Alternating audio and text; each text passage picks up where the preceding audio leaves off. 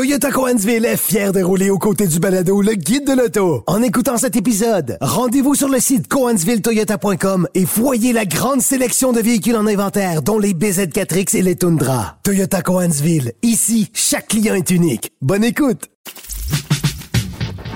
Le guide de l'auto. Avec Antoine Joubert et Germain Goyer.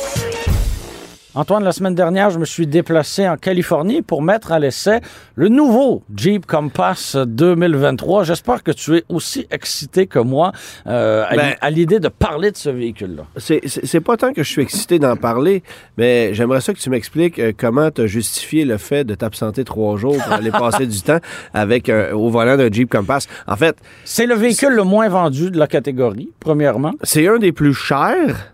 Tu Ben- te souviens, l'année passée, j'avais mis à l'essai Ouais. un Compass Ouais. Limited, tout équipé, coûtait 50 000 et des poussières. 51 000 dollars. Et tu m'aurais proposé ce véhicule-là à 15 000 dollars de moins, puis je t'aurais dit non. Non, c'est ça. Ça n'a pas de bon sens. Tu Ça n'a sais, pas de bon sens. je, je suis même pas capable de t'expliquer à quoi on a pensé. Et- Ce véhicule-là coûte plus cher qu'un Honda CRV hybride Touring tout équipé qui est immensément plus efficace et qu'on trouve très cher. Voilà. Donc, euh, le Compass, c'est le moins vendu de la catégorie et on comprend tellement les consommateurs et les automobilistes de le bouder. Ce serait aussi mon dernier choix. Bon, pourquoi on l'a conduit? C'est parce que pour 2023, on a remplacé le, le, le vétuste moteur à 4 cylindres 2,4 litres, le fameux Tiger Shark. Et euh, on a... euh, on- Tiger Shark. Tiger Shark, oui, voilà. Et euh, le tigre requin, si tu préfères. Pour, euh, et on l'a remplacé par le moteur turbo-compressé, 4 cylindres toujours, de 2 litres. Bon, euh, c'est le c'est un moteur qu'on retrouve ailleurs chez, chez, chez Stellantis. Et, euh, Mais dégonflé dans ce cas-là. mais dégonflé parce qu'on voulait atteindre un certain équilibre intéressant euh, entre bon la puissance et l'économie de carburant. Puis l'économie de carburant, ben, on n'a pas fait quelque chose de bien, bien exceptionnel. Euh, on est à euh, tu sais, peut-être 10% de moins que ce que le, le, le, le vétuste moteur faisait. Donc, euh, Du 8.5, là. ah, 8.5 euh, comme il faut. là. Ouais. euh, c'est rien, euh, rien pour écrire à sa mère. Et bon, transmission, on a, on a changé la, la- la formule aussi. On avait une 6 vitesses si on optait pour une version de traction, version traction qui n'existe plus. On avait une 9 vitesses. Maintenant, c'est l'automatique à 8 vitesses qui est encore une fois qui est encore une fois bien connu. Bon, euh, je, je, je- Est-ce qu'on a annoncé des baisses de prix de 25 ou 30 Je te confirme que non, les Ah. prix ont été légèrement majorés. Rien de, de- rien de, de- de- encore une fois, d'exceptionnel, mais ils ont été légèrement majorés. Euh, pour moi, la, la grande erreur, c'est de ne pas commercialiser en Amérique du Nord une version 4XE. Et oui, elle existe. Donc, Oui. euh, je, je, je suis pas dans un monde de, de, de licorne et d'arc-en-ciel. La version 4XE du Compass, elle existe. Elle est commercialisée en ce moment, notamment en Europe, et on refuse de l'amener ici en Amérique du Nord. Donc, euh, Même je- chose pour le Renegade en passant. Hein? même chose pour le Renegade. Donc, on passe complètement à côté, euh, à côté d'un- bon marché, finalement. Ce serait peut-être une manière, finalement, de réussir à sortir la tête de l'eau avec un, un véhicule comme, euh, comme le Compass qui, à Mais mon avis, est entre deux catégories. Et là, on... Ouais, OK. on- on- on- c'est comme un véhicule qui est assis entre deux chaises en quelque sorte. Et je vais, je vais te faire le parallèle avec Mitsubishi, qui a un RVR comme véhicule sous-compact, Ouais. qui a un Outlander comme véhicule compact, qui, est- qui qui qui est de gros format là, Ouais. entre, entre toi et moi. Et on a, au milieu de tout ça, un Eclipse Cross, qui n'est pas un sous-compact, qui n'est pas un compact. Ouais, ouais, c'est quoi? C'est entre les deux. C'est pas compétitif ni dans les sous-compacts, c'est pas compétitif dans les compacts. Bref, on est perdant des deux côtés. Chez Jeep, tu parlais du Renegade, qui est un VUS sous-compact. On a le, le, le Cherokee. Cherokee. Pour combien de temps? Ça, c'est une bonne question. On a le Cherokee, qui est un VUS compact. On a entre les deux le Compass. Ouais, Puis, ouais. il y a- donc, et encore une fois, on n'est pas compétitif parce qu'on est trop cher avec des sous-compacts, puis on n'a pas une offre intéressante pour rivaliser avec un CRV, comme tu le disais. Alors, pour moi, c'est pas un produit intéressant. Je le disais, c'est le moins vendu. Puis ça Mais se de toute façon, l'avenir de Jeep ne se dessine pas dans les petits modèles. Non, On- mais en ça- même- Chez Jeep, c'est intéressant à partir d'un Wrangler, du Grand Cherokee et finalement de la famille Wagoneer. Mais tout ce qui se trouve en bas, Parce que le, bon, le Ouais, mais Cherokee... le marché du VUS compact est énorme en Amérique du Nord. là. Oui, mais on l'a toujours échappé. Ben, on a il- bien fait avec le Cherokee pendant un certain temps, mais ça fait exactement neuf ans qu'il est identique. Ouais. Euh, on n'a pas changé les mécaniques. Là, on a annoncé le retrait du V6 récemment.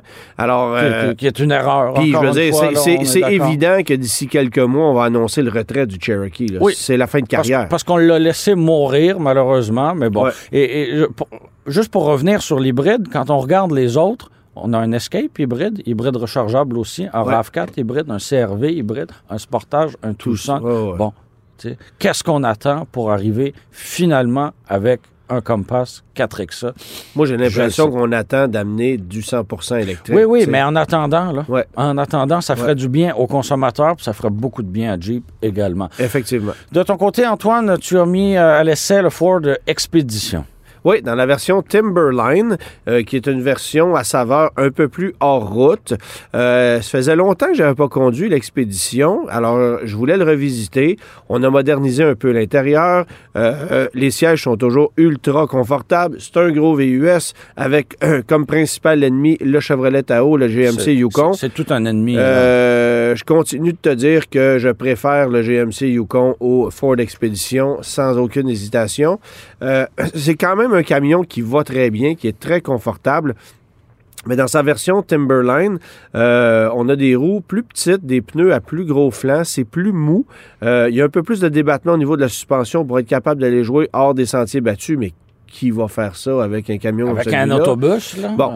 Euh, bon, faut que je mentionne que, évidemment, on est en hiver. Je l'ai conduit cette semaine dans des conditions hivernales. Il y a eu deux tempêtes de neige.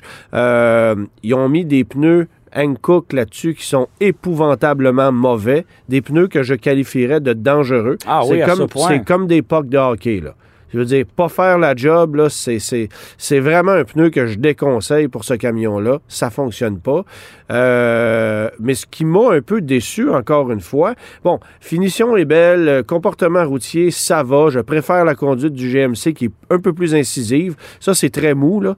Euh, mais Sur le plan mécanique, on a une, une stratégie différente avec l'expédition, c'est-à-dire qu'on a un moteur V6 qui est turbo-compressé Ouais. plutôt que GM qui a des V8. là. Exactement. Et le V6 turbo-compressé te permet notamment d'éviter la taxe à la cylindrée, euh, des trucs comme ça qu'on va payer chez... Parce euh, qu'on a 3,5 litres plutôt, plutôt alors qu'un que le plafond, 6,2 ouais, ou un 5,3. là. et le plafond qui est à 4 litres pour... C'est ça. ouais, le- Une loi qui n'est pas du tout vétuste, Ouais, d'ailleurs.